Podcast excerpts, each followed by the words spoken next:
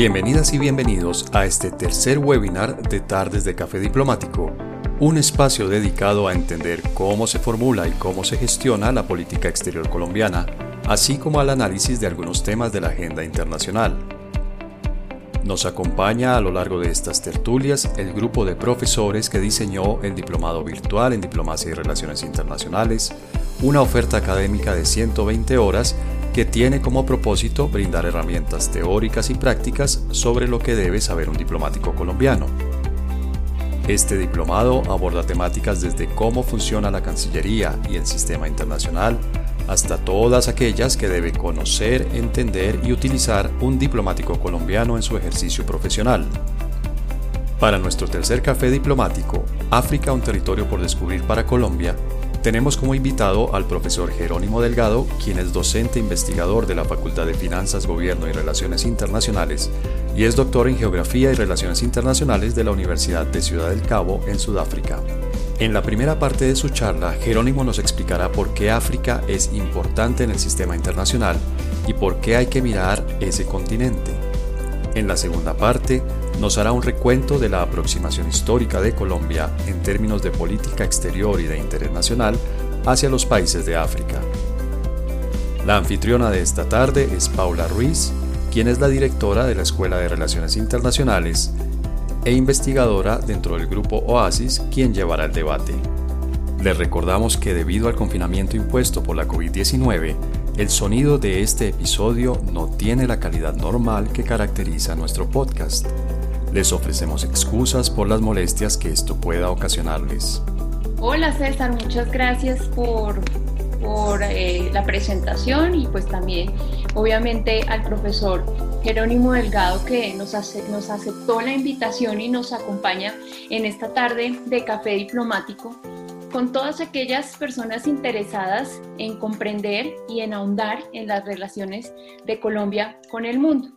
El día de hoy, pues eh, escogimos a hablar de una región alrededor de la cual hay muchísimo desconocimiento y preconceptos construidos pues a partir de la historia que ha sido contada por una parte de sus protagonistas, pero no necesariamente de todos. Eh, en lo personal, creo que África, y ya Jerónimo nos contará un poco más de eso, creo que a África hay que entenderla y hay que aproximarse a ella comprendiéndolo desde la misma mística que la rodea, desde su historia, desde su cultura, desde su diversidad, desde toda esa riqueza pluricultural que tiene. Eh, desde que mm, empezó todo este tema del, confinamiento, ya no sé hace cuántos días aquí en, Colombia, pues he tenido la oportunidad de adentrarme al mundo de los podcasts y de disfrutar eh, con mayor detenimiento, pues eh, diversos, todas estas herramientas pues, que ahora tenemos a, la, a, la, mano y todos estos contenidos que por el tipo de formato pues nos acercan al conocimiento, a la reflexión, y al debate sobre los temas de interés personal de cada uno. Y entre esos, el podcast pues, de coordenadas mundiales de nuestra facultad, pero también en lo personal hay un podcast que a mí me interesa y me ha gustado mucho y es el de Diana Uribe, que precisamente pues ha venido sacando especiales de viajes en, en tiempos de pandemia, por así decirlo. Y la primera edición de esa serie lo dedicó a compartir su experiencia de viaje en Mali. Y empieza ese episodio reflexionando alrededor de lo poco que conocemos o sabemos de África, a la que define, y aquí quiero citarla para, para no cortar sus palabras porque en realidad me, me llenaron, una tierra de vastas e infinitas llanuras y dimensiones que a pesar de que las llevamos dentro, en la sangre, en el cuerpo, en el alma, en la piel, en la cultura, en el baile, en las artesanías, es poco conocida por nosotros. Es una tierra que está en nosotros y sin embargo no la vemos. Y cuando oí esta introducción, el día que escuché eh, este podcast, la verdad me emocioné de solo imaginar toda la belleza que puede tener eh, este territorio de, toda la riqueza que la rodea de, oeste a este, desde el Atlántico hasta el Índico, desde el, desde el Mediterráneo hasta donde se juntan el, el Océano Atlántico y el Índico. Y por eso, cuando planteábamos estas tardes de café diplomático, pensé en que sería interesante pues incluir un tema de África en estas tardes, en esta primera semana. Y quise empezar por compartirles esta historia o esta anécdota, porque esa pasión que me transmitió en ese momento Diana Uribe en ese podcast de su viaje a Mali, pues es la misma que yo siento cuando Jerónimo habla con sus estudiantes en sus clases de África, cuando él trata de darles a conocer un territorio que para nosotros es muy lejano, pero que en realidad comparte muchas cosas con nosotros. Y obviamente el propósito de esta tarde, pues más allá de hablar de África en términos generales, pues también es aproximarla a Colombia, entender cómo se ha construido esa relación o incluso preguntar si acaso existe o ha existido una relación con África. Por eso, pues quiero retomar la pregunta que hizo César al principio en su presentación y empezar por preguntarte, Jerónimo, ¿por qué Colombia debería empezar a mirar a África y aproximarse más a este territorio. Bien, muchas gracias Paula, muchas gracias César, muchas gracias a todos eh, por estar acá. Esa es la pregunta con la que siempre eh, empieza una conversación o empiezan las conversaciones conmigo frente a África. ¿Por qué África? ¿Usted por qué, se, por qué dedicó, por qué decidió dedicarse a África? Y la respuesta creo que es bien interesante en la medida en que cuando uno habla de África eh, los imaginarios que tiene en la cabeza son imaginarios generalmente negativos. Siempre que uno menciona la palabra África se nos vienen a la cabeza guerras, golpes de Estado, hambrunas, VIH, eh, pobreza, en fin. Eh, y estas, estos prejuicios, estas historias que tenemos de África en la cabeza obviamente están relacionadas con, con la historia de la esclavitud y demás, pero también están relacionadas con el África que surgió después de los 60 durante la, descolonización. Era una África inestable, una África conflictiva, un África que no terminaba de organizarse políticamente, socialmente, económicamente y demás. Y un África también hay que decirlo que, Europa se encargó de, desestabilizar, desestabilizar para los objetivos africanos, desestabilizar para los objetivos europeos. Eh, sin embargo, el África que nosotros tenemos en la cabeza es un África completamente diferente al África con la que lidiamos hoy. El África con la que lidiamos hoy, por ejemplo, es, es, es, un África completamente diferente a, a, los 35 conflictos que teníamos en 1990. Es un África completamente diferente a las múltiples hambrunas que teníamos en los 90. El África de hoy es un África que tiene máximo cuatro conflictos, Mali, Sudán, Congo, Somalia. Es un África que ha pasado desde 1990 por unos procesos bien interesantes, el, principal de ellos el renacimiento africano, en manos de Nelson Mandela y otra serie de líderes en el continente que nos han llevado a tener un África que en los últimos 30 años, como les digo, redujo el número de conflictos de 35 a 4, redujo eh, la pobreza a tal punto que en los últimos 30 años cerca de 400 millones de africanos han salido de la pobreza. Con eso estamos hablando de, cerca de, un mercado de cerca de 8 veces Colombia, por ejemplo. Nuevas personas que consumen. Estamos hablando de un África que crece a unas cifras que nunca había crecido antes. Y estamos hablando de unos países en particular que están jalonando ese crecimiento de África, particularmente Sudáfrica, Egipto, Angola, pero en menor medida Kenia, Nigeria, Etiopía. Ahora, aquí habría que decir lo siguiente. Si bien es cierto que cuando uno habla de África, habla de África como un todo, eh, el África de hoy no es homogénea seguimos teniendo unos países que están todavía en conflicto y que, y que responden a esos imaginarios que tenemos en la cabeza. Estoy hablando de Sudán del Sur, estoy hablando de Somalia, estoy hablando de República Centroafricana, estoy hablando de Chad, eh, Guinea-Bissau, por ejemplo. Pero también tenemos un montón de países, tal vez la mayoría, donde los procesos de estabilización democrática han sido bastante exitosos, donde los procesos de planeación económica y de desarrollo económico han sido exitosos. Y estamos hablando de un África que cada vez más se inserta en el sistema internacional, no solamente político y económico, sino de un África que ha jugado un papel fundamental en el surgimiento del, de lo que a mí me gusta llamar el nuevo orden mundial, un nuevo orden donde las, las potencias emergentes del sur cada vez juegan un papel más importante. Eh, y es que sería imposible hablar del el ascenso de China sin su relación con África. Sería imposible hablar del ascenso de India sin su relación con África. Sería imposible hablar de Brasil o de Turquía sin su relación con África y de lo que África ha significado en términos de no solamente cooperación sur-sur, pero también eh, en términos de recursos naturales, en términos de, inversión en infraestructura, en términos de alianzas políticas y económicas. Eh, África termina siendo este, este lugar que, le permite a todas estas potencias emergentes del sur eh, ocupar un lugar mucho más importante en el sistema internacional.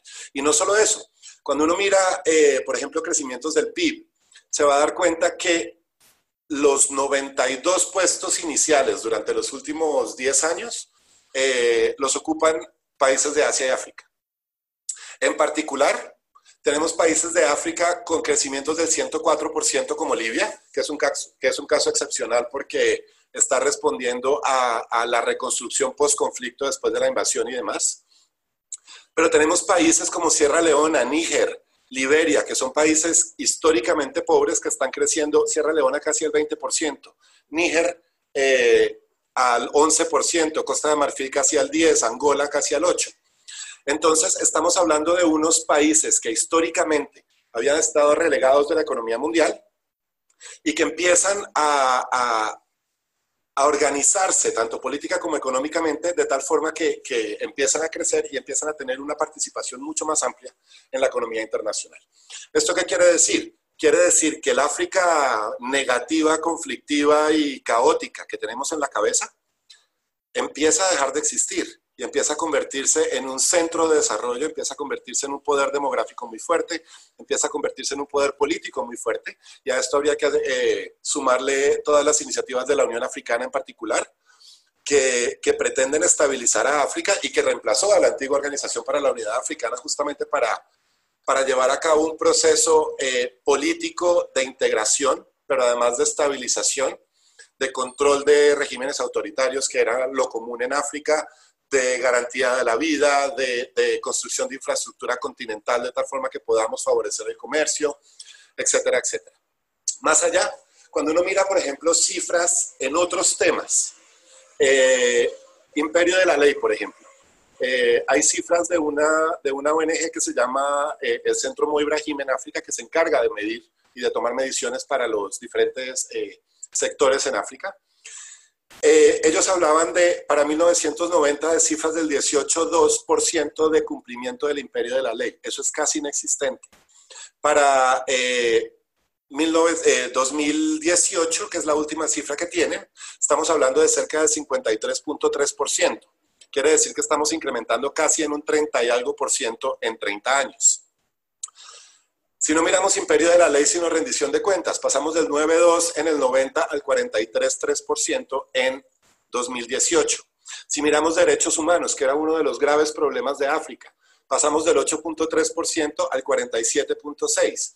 Y lo que tenemos son regiones en particular que están demostrando un, un mejoramiento radical en sus indicadores. África Austral, por ejemplo, Namibia, Botswana, Sudáfrica, África Insular, con Mauricio Seixos, eh, Cabo Verde y Sao Tomé y Príncipe principalmente, eh, y unos esfuerzos bien interesantes en África Occidental con Ghana, Burkina Faso, Senegal, Mali, eh, Benín, etc. Incluso en términos de oportunidad económica sostenible, que era uno de los, de los indicadores más críticos para África. Estamos hablando de cerca del 6,2%. 6.2% en 1990 y cerca del 47% para 2018 con nuevamente unos polos muy interesantes, el sur de África con Sudáfrica, Namibia, Botswana, que es, eh, digamos, la parte más estable de África, con una oportunidad sostenible también bien interesante para el norte, Egipto, Túnez, Marruecos, Argelia, y unos países que empiezan a aparecer y que históricamente habían sido conflictivos como Burkina Faso o Ruanda.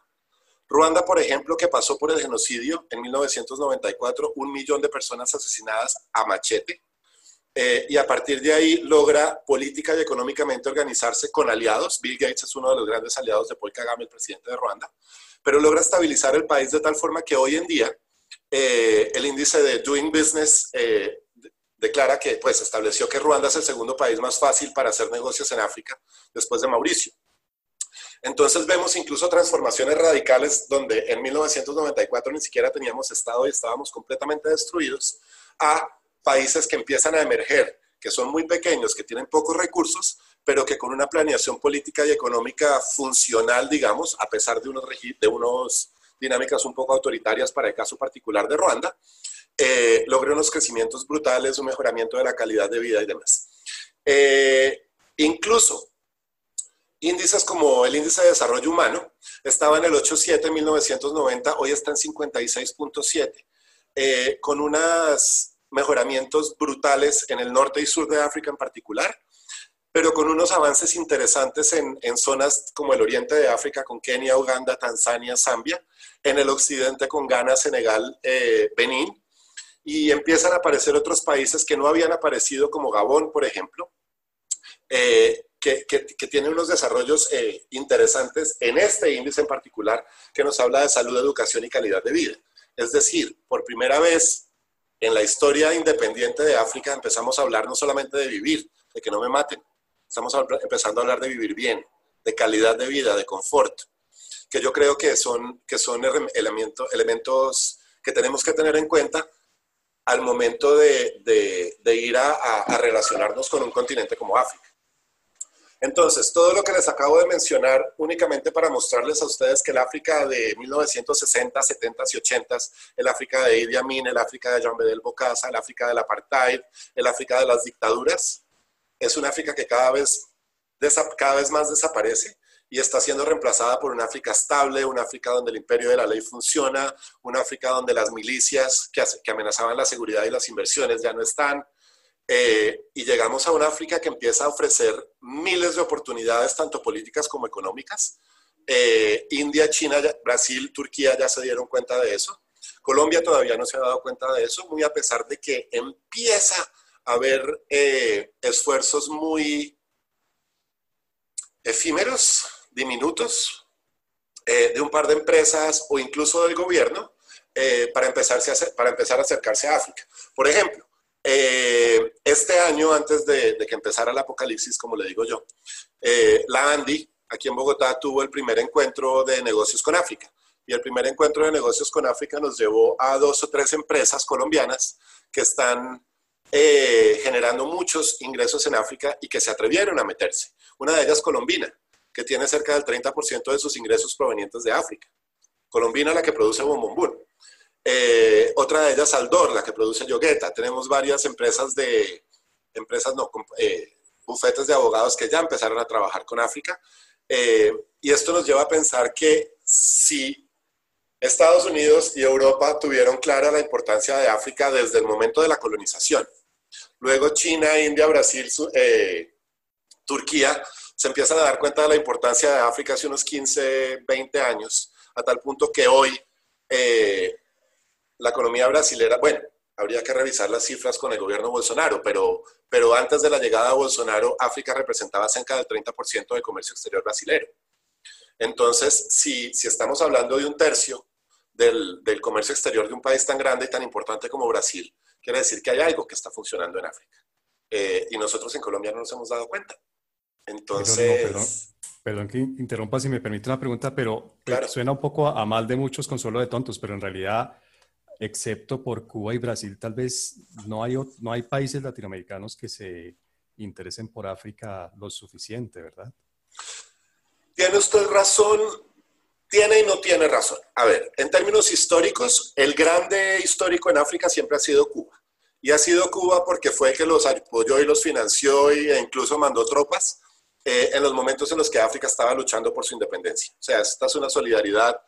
Eh, algunos la llaman de izquierdas, otros la llaman de tercermundismo, otros la llaman de solidaridad sur-sur, llámela como la quiera llamar, pero es una relación histórica y eso ha llevado a que Cuba sea tal vez el único país de, América Latina que le hable al oído a, los países africanos y además le pongan atención y le ayuden en cualquier cosa. Y los países africanos han sido fundamentales para Cuba en términos de, seguir sobreviviendo, sobre todo en los años más complicados del bloqueo. Brasil, eh, la relación con Brasil está justificada eh, en términos de política exterior en lo que ellos llaman el tercermundismo y en lo que ellos llaman su africanidad y es que Brasil efectivamente es uno de los países que más población, más población negra tiene por fuera de África. Pero la relación con Brasil tampoco es de vieja data. La relación con Brasil eh, realmente con África empieza, yo me atrevería a decir que con Lula, que es cuando se da el proceso de expansión masiva de presencia diplomática brasilera en África y si las cifras no me fallan en la cabeza, cuando llegó Lula al poder, el comercio de, de Brasil con África no llegaba a más del 5%. Y cuando sale Dilma del poder, el comercio llega al 30%. Entonces es un, es un avance muy, muy grande en un periodo de tiempo muy corto. Más allá de eso, usted tiene unas iniciativas interesantes eh, y póngales el adjetivo que les quiera poner dependiendo de su orientación política, de Hugo Chávez y posteriormente de Maduro con, de acercamientos con África.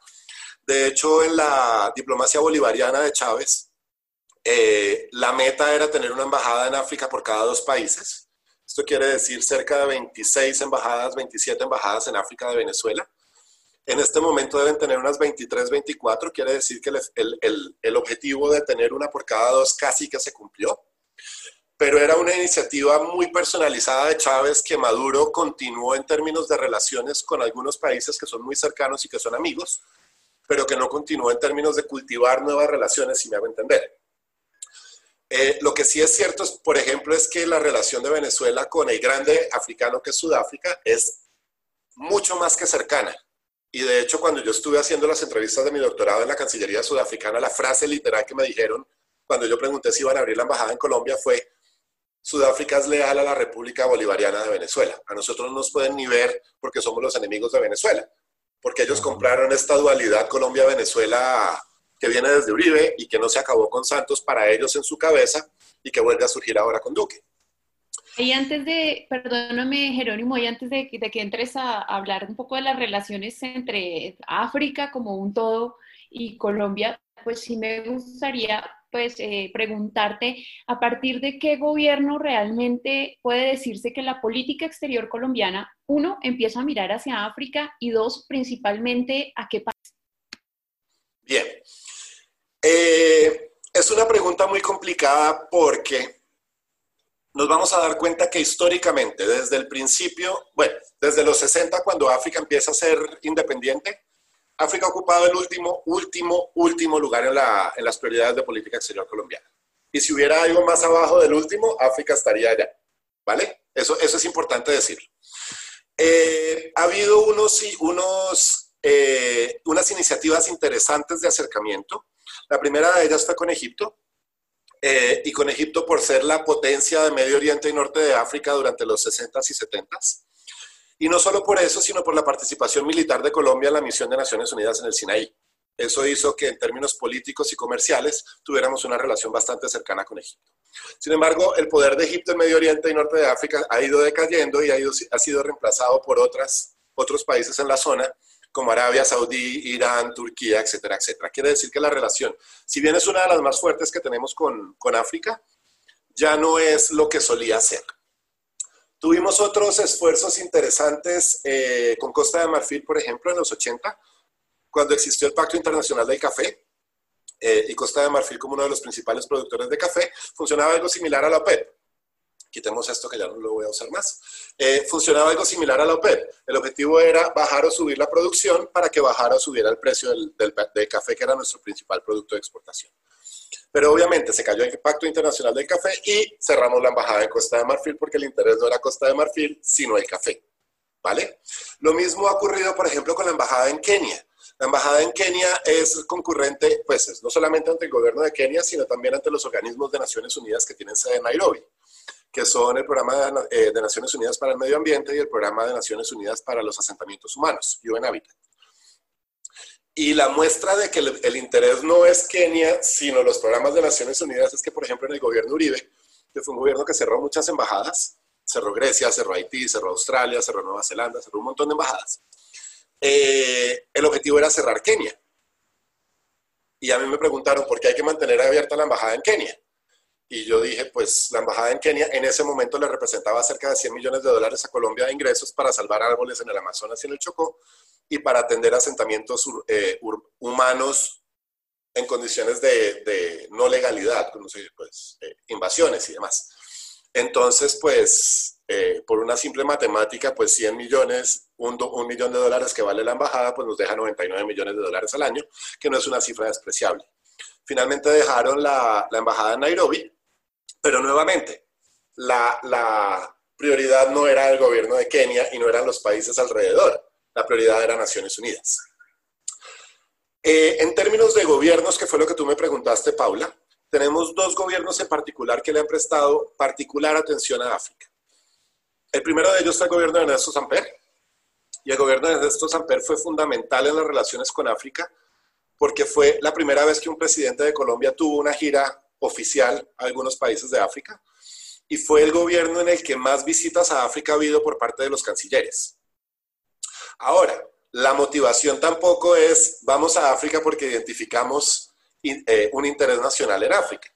La motivación es vamos a África porque nos acaban de cancelar la visa a Estados Unidos y además de eso somos el presidente del movimiento de los no alineados. Yo no sé si ustedes saben, pero el, movimiento de los no alineados funciona con una troika. Las decisiones se toman en términos de troika. Y la troika está compuesta por el presidente anterior, el presidente actual y el presidente siguiente. En esa época, yo no me acuerdo el de Asia quién era, creo que era Bangladesh. Después de Asia venía Colombia y después venía Sudáfrica. Entonces Colombia estuvo en la troika en tres periodos sucesivos, cuando era el siguiente, el actual y el anterior. Y ese periodo le tocó a, Ernesto Samper. De hecho, Samper le entregó la presidencia de los no alineados a Mandela en Sudáfrica. Eh, y a Colombia le tocó organizar la cumbre de los no alineados. Entonces a Cartagena vinieron, había aviones de Air Zimbabwe y de Aeroargelia y de todas estas cosas aterrizando en Cartagena para la cumbre de los no alineados. Fue un, un periodo en el cual se tuvieron unas relaciones cercanas con algunos países eh, de África, pero no por las razones correctas y no fue una relación que permaneciera en el tiempo a largo plazo. ¿Me hago entender? Fue una relación que apenas llegó Pastrana, colapsó otra vez por completo, porque eh, Pastrana sí tenía visa y la prioridad de Pastrana era el Plan Colombia y, guerrillas y, eh, drogas, eh, que fue lo que vimos después con Álvaro Uribe también. El segundo gobierno que tuvo una mirada interesante al África fueron los dos gobiernos de Juan Manuel Santos. Cuando Juan Manuel Santos llega a la presidencia se encuentra con, bueno, cambia el discurso por completo a, un discurso mucho más pro paz. Eh, y se encuentra además con que a Colombia la habían metido en algo que se llamaban los CIBETS. Bancos internacionales se habían sentado y habían analizado las nuevas potencias emergentes, sabían que BRICS estaba arriba, Brasil, Rusia, India, China, Sudáfrica. De hecho, Brasil, Rusia, India y China, no Sudáfrica, porque Sudáfrica es muy pequeño para estar en BRICS económicamente, pero políticamente sí. Y se inventaron CIBETS. Y CIBETS eh, pretendía ser el nuevo, el siguiente nivel en potencias emergentes, es decir, en los países que iban a contribuir con el crecimiento mundial. Y en CIBETS estaba Colombia, Indonesia, Vietnam, Egipto, Turquía y Sudáfrica.